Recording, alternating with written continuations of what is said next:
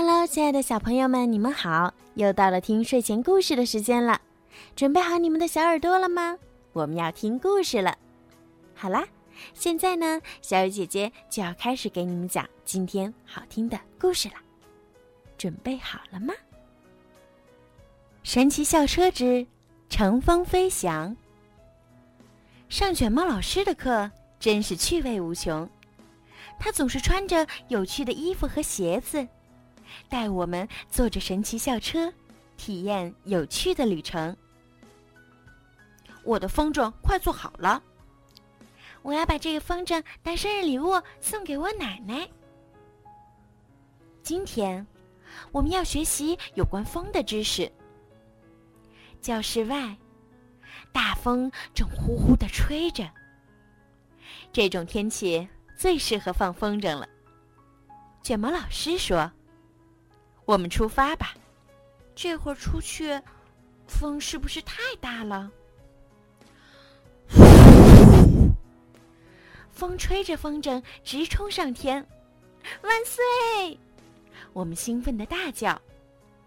忽然，一阵风把旺达的风筝吹跑了。快抓住它！我们在地上，而风筝在空中。我们怎么才能把风筝找回来呢？卷毛老师的眼睛里闪过一丝亮光。我知道该怎么做了，快上车吧！我们刚刚上车，校车就开始变形，它变成了一架滑翔机。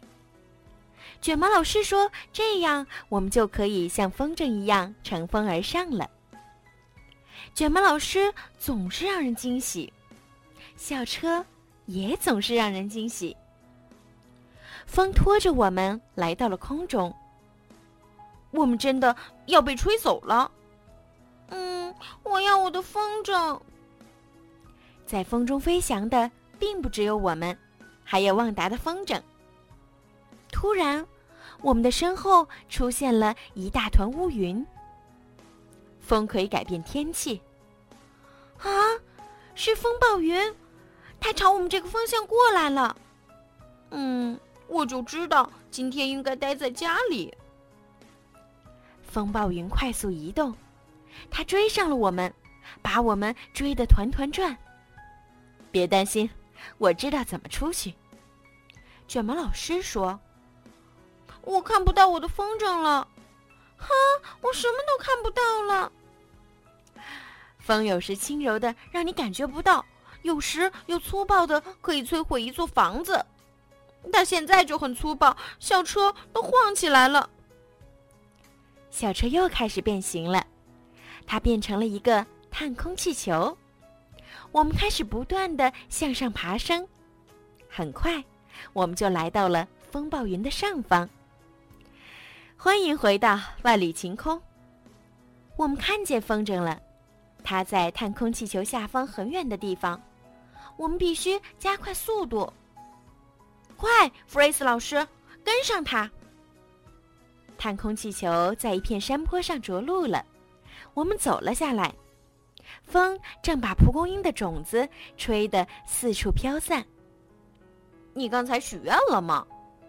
我的愿望是找回旺达的风筝。前方的草地上伫立着许多巨大的风车，它们的叶片随着风不停地转动。风筝被吹得离风车越来越近了。哦不，我的风筝有麻烦了。我们能救回风筝吗？哼哼，没问题，我可是 Freeze 老师。我们跟着风跑得飞快，但愿我们还来得及。物体在运动时产生了能量，风在动，所以它产生了能量。哦，我的能量是用没了，我跑不动了。还好，旺达及时抓住了风筝。啊，我终于抓到你了！他高兴地说：“奶奶一定会喜欢这个礼物的。”旺达的风筝完好无损，我们又重新登上校车，准备回城了。哦，这次的大风差点儿把我吹跑了。我们回到教室，把我们做的风筝都挂到了墙上，它们看上去棒极了。神奇校车下一次会把我们带到什么地方呢？真有些迫不及待了。好了，孩子们，今天的故事就讲到这儿了。在今天故事的最后呀，小鱼姐姐要祝每一个小朋友今天晚上都可以做一个好梦。如果你们想听到属于你们自己的专属故事，可以让爸爸妈妈加小鱼姐姐私人微信。猫小鱼全拼九九来为你们点播。好了，孩子们，晚安。